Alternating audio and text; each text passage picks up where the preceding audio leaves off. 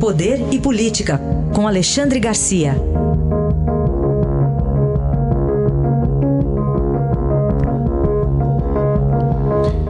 Alexandre, bom dia. Bom dia, Raíssa. Bom dia, Carolina. Olá, bom dia. Começamos com uma análise sua, Alexandre, da punição de censura ao ex-coordenador da Lava Jato em Curitiba, Deltan Dallagnol.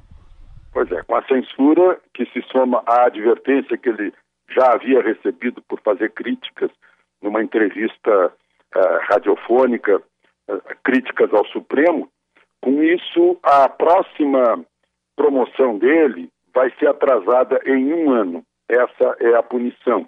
Né? E interessante é que ganha uh, Renan e perde Deltan. Né? Foi uma queixa de Renan Calheiros, que ele teria feito postagens, que isso teria interferido na campanha de Renan pela presidência, dando a vitória a Davi Alcolumbre. Bom, a lição é a seguinte, que Ministério Público e magistério e, e, e, e os juízes, os magistrados, né, têm que guardar uma, aquilo que está na Constituição, no artigo 37, impessoalidade. Eles têm que ter mais isenção, uh, tem que tratar do assunto dentro do processo né? é, e tratar das pessoas com, com, com igual tipo de tratamento para que não sejam consideradas suspeitas depois na hora de apresentar uma denúncia, no caso do Ministério Público, ou de fazer uma sentença no caso do juiz. Né? É, porque há juízes, inclusive, principalmente na Suprema Corte, né, e integrantes do Ministério Público, como o doutor Dallagnol, que, que extrapolam, ficam empolgados com com, estão, com o que estão fazendo e ficam fazendo declarações, entrevistas, fora dos autos, manifestando opiniões sobre pessoas eh, a, a, a, respeito das quais eles terão que julgar depois ou denunciar. Né? Não, não é bom isso. O, o, o relator no Conselho Nacional do Ministério Público disse que ele atacou o Poder Legislativo, ultrapassou os limites da crítica né? e teve nove votos uh, com esse, junto com esse relatório, com essa posição. É um aviso, é um aviso para o Ministério Público. Olha, vamos, vamos ficar dentro do, das investigações, uh, do, das nossas atribuições e, e resistir às tentações das luzes, das redes sociais, das entrevistas, em que acabam expressando, antecipando opiniões que fica completamente fora do, do devido processo legal e dos, e dos principais padrões uh, do, do, da Justiça e do Ministério Público.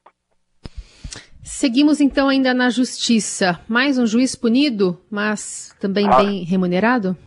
É, juiz punido.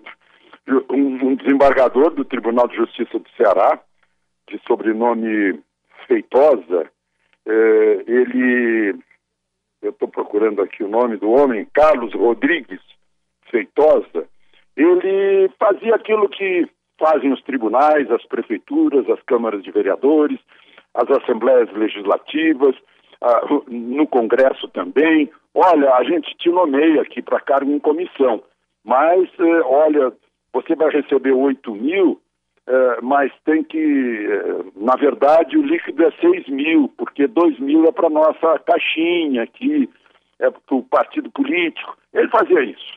Fazia isso, foi punido com aposentadoria e olerite, né, o contra-cheque integral. Aí eu fico me perguntando quando será que isso vai acabar? Que isso não é punição.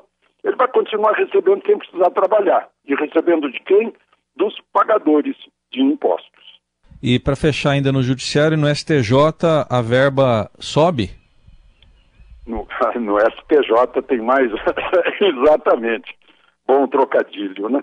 É, foi renovada uma, uma. Foi renovado um contrato por dois anos, no valor de 3 milhões para ascensoristas. O contrato é com uma empresa prestadora de serviço que tem por proprietário um deputado local aqui do Distrito Federal que está respondendo a processo de cassação do mandato na Justiça Eleitoral por abuso de poder econômico. É uma tremenda ironia. Hoje a gente, a gente entra no prédio, recebe o crachá na entrada, o elevador já lê o crachá da gente e deixa a gente no lugar, não precisa nem apertar mais o botão. Né? Mas elevadores mais, mais antigos, digamos assim, basta apertar o botão.